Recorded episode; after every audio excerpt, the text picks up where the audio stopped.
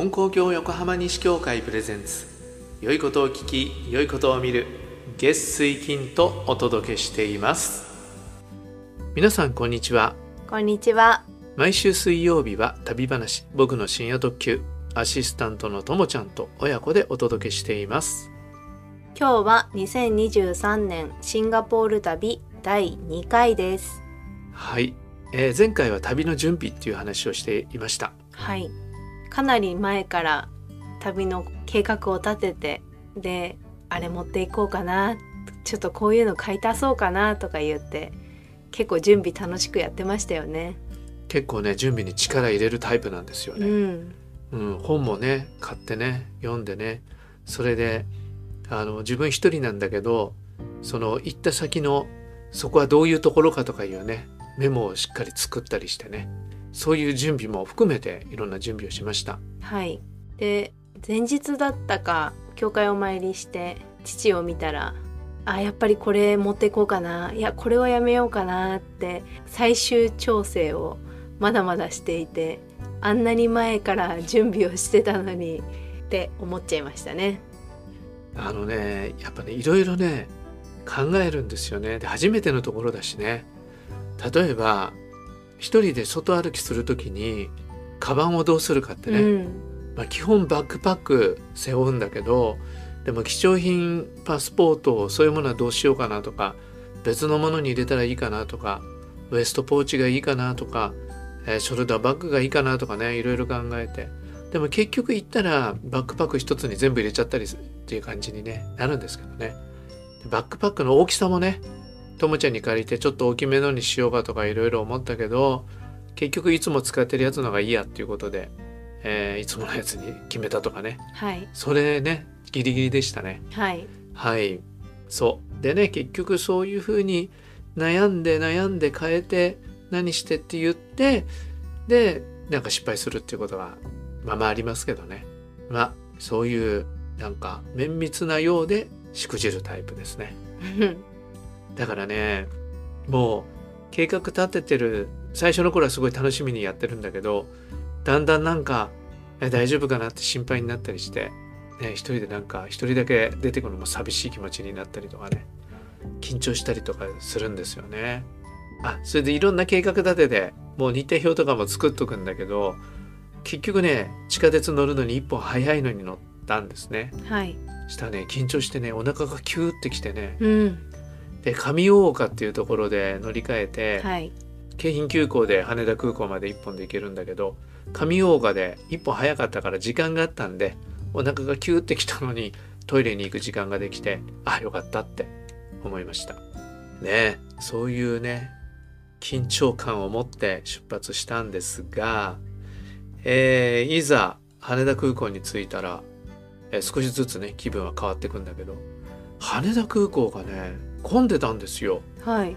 この日ね夜なんだよね結構遅かったですよね。そうそう飛行機が11時45分かな？うん。夜のねだからえーっとね9時9時ちょっと前ぐらいには羽田に着いちゃったんですよねでそれどうもねあの e チケットっていうのがねはい。信用できないっていうかね携帯でそうそうあの航空券ピッてやるやつですよね。そうもうね航空券ピッていうか全部インターネットで予約してはい。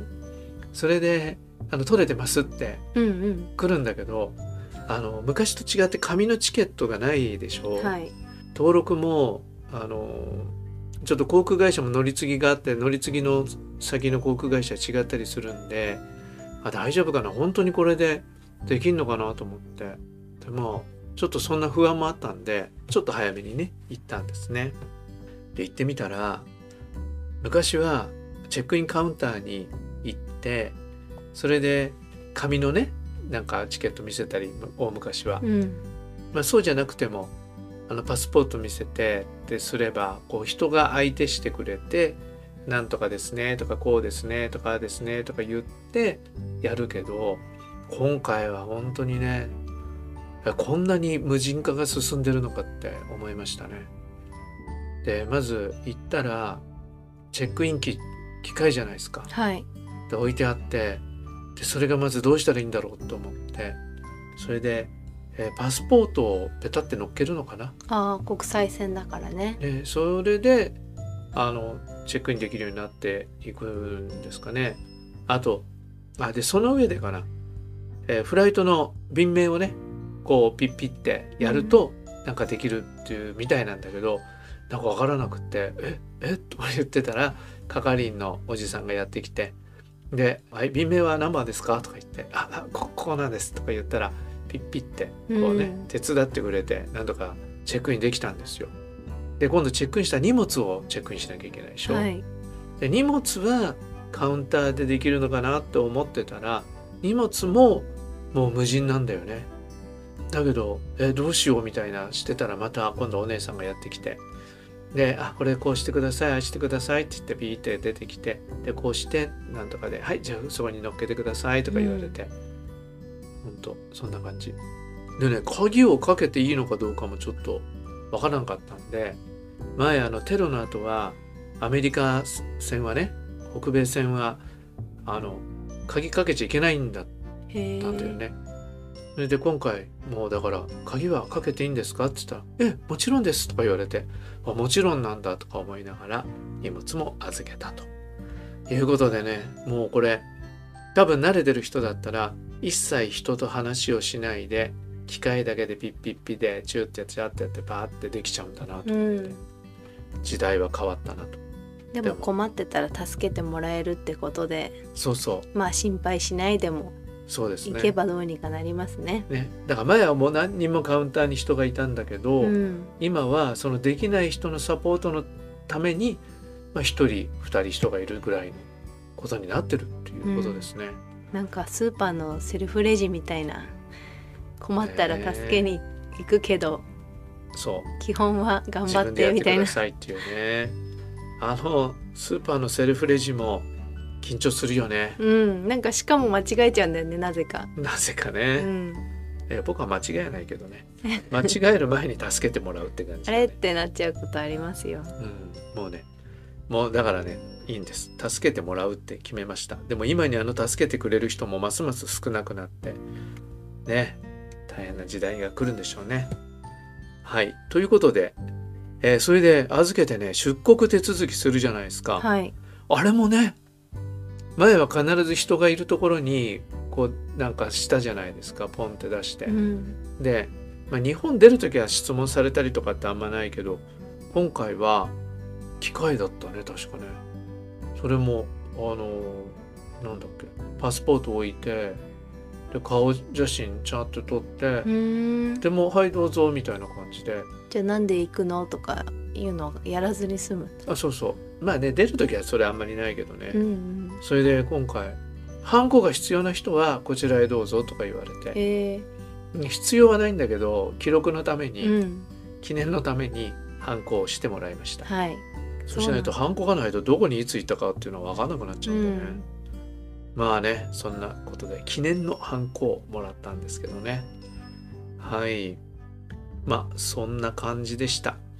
でえー、あとラウンジにね行こうと思いまして。はいよくねあの旅の YouTuber の人たちはね、えーすごい貧乏旅行をしてるにもかかわらず外国で食べ放題飲み放題シャワー付きみたいなうんラウンジをね使うんですよね。でそれなんでかなと思ったら例えば楽天カードのプレミアムとかそういうのに入ってるとあのそういうのが使えるんだね。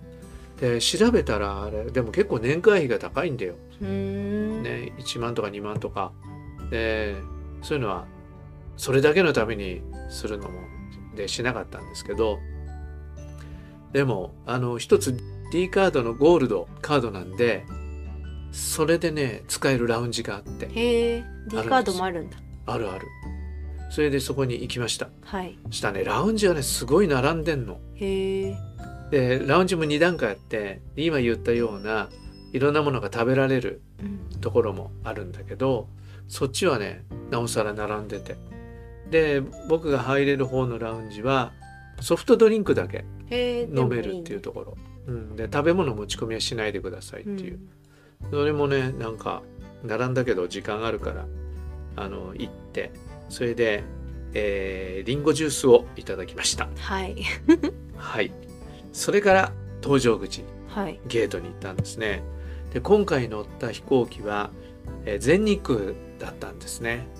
で全日空だからなのか分かりませんけど、えー出国の手続きの後なんていうの？ゲートの方に入るじゃないですか。そしたらね一番近いゲートだったね。うー。んうんやっぱり航空会社とかによって近さが違っておさすが全日空と思って。よかったね。はい。確かに。なんかね。格安だと遠そうな、うんうん。あのー航空会社によってね、うんそうなんです。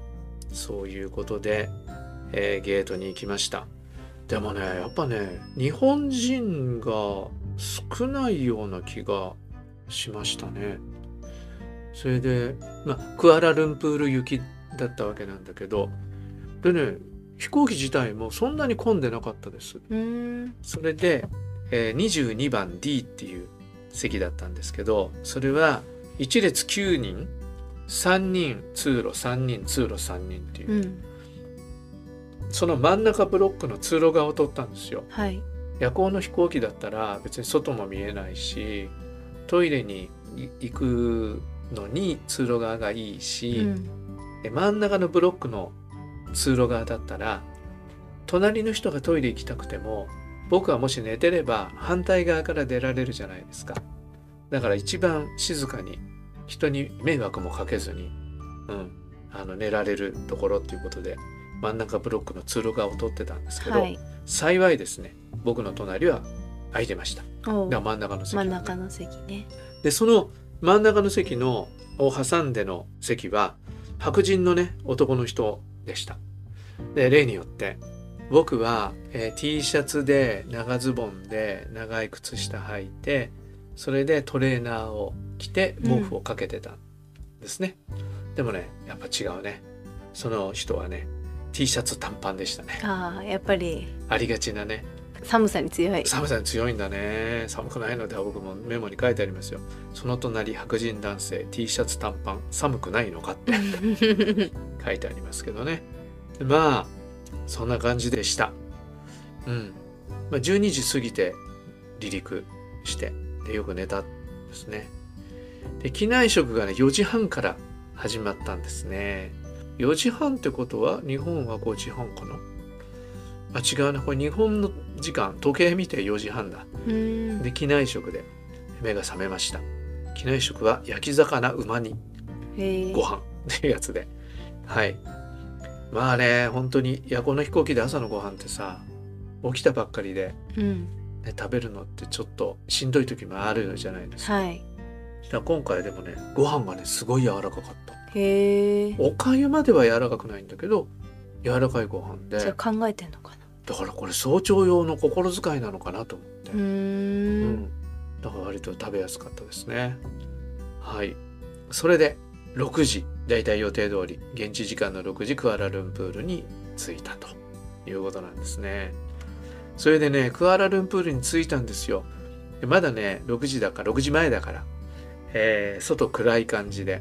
でターミナルもねお店が全部閉まってんの免税店とか、それでなんか静かだなと思って。それで乗り換えの飛行機をね確認しようと思ってこう掲示板電光掲示板のフライトを見るんだけどないんですよ。うん。時間のはずなのに？そう。ないんですよおやばいと思って。あどうしよう。どうなってんだろうと思って。でインフォメーションを探してね、えー聞きに行ったんですがなかなかそのインフォメーションが見つからなくって。そしたらね見つかったインフォメーションのところに行って聞いたらあゲートが違いますっていうことを教えてくれてじゃあゲートに行くのにどうやって行ったらいいんですかって言ったらじゃあバスに乗って行ってくださいって言って、えー、じゃあ危なかったね。うん。でバスは、えーどうやったらどこ行ったらいいんですかって言ってこここう行ってで地下に地下というか階段降りてで行ったらバス乗り場がありますよって言って言って教えてくれてそれで行きました。でもこれ慣れてない人だったら結構うん。しんどいだろうなと思って、多分日本語じゃ無理だと思うんだよね。だから結構ハードル高いかもしれないと思いました。私だったらそこで旅が終わるかもしれない。そんなことなんとかなるとは思うけど なんとかなると思うけど結構冷や汗かくだろうなと思って、そしたらね面白かったのは、えークアラルンプールの空港はあいいなと思ったのはね斜めにたすきをかけてる人がいるんですよ。はい。よくあのミス日本とか、ああいうミスコンテストの人たちがこうキンキラキンのやつ斜めにかけてるでしょ？それをかけてる人がインフォメーションに座ってたのね。だからその人にまず聞いたわけね。それで教えてもらってこの人は一体何なのかなってミスクアラルンプールとか なんかの人があの一日なんとかみたいなんで来てんのかなと思ったりもしたんですけどそれにしては早朝だなと思って。うん。でそしたらね今度その人に言われた通りに行ったら階段をどん降りたところでバスに乗るのにちょっと行き先がよく分かんなかったんでそしたらそこにね男の人でやっぱりかけてる人がいるんですよ。へえじゃあ。そしたら見たらね「Ask me」って書いてあって。へえ「Ask me」なんとかなんとかその後はちょっと隠れてて見えなかったんだけど、うん私に聞いてくださいって何でも聞いてくださいっていうインフォメーション係のあれだったのね。へえ。だからすごい目立つからあこれは素晴らしいなと思って。でここでバスあ乗れるんですか？って言ったら、ね「あそうですここです」って言って「あそうそうバスは来てたからえーっとゲート H4 に行くんだけどここでいいんですか?」って言ったら「ああこれでいいんですよ」って言われてで乗ったという感じでしたね。うん、まあそれでたどり着きましてですね、えーでまだしばらく時間があったんでここでねあどうしようもう時間がこんなになっちゃったね。もう続きは今度にしましょうか。じゃあバスに今日は乗れたと。ねまだクアラルンプールで、えーターミナルを変えるっていうところで終わっちゃいますけど。うん。じゃあすいません。今日はここまでではい。長くなりすぎますからね。はい。今回もお付き合いくださりありがとうございました。また次回の放送でお会いしましょう。さようなら。さようなら。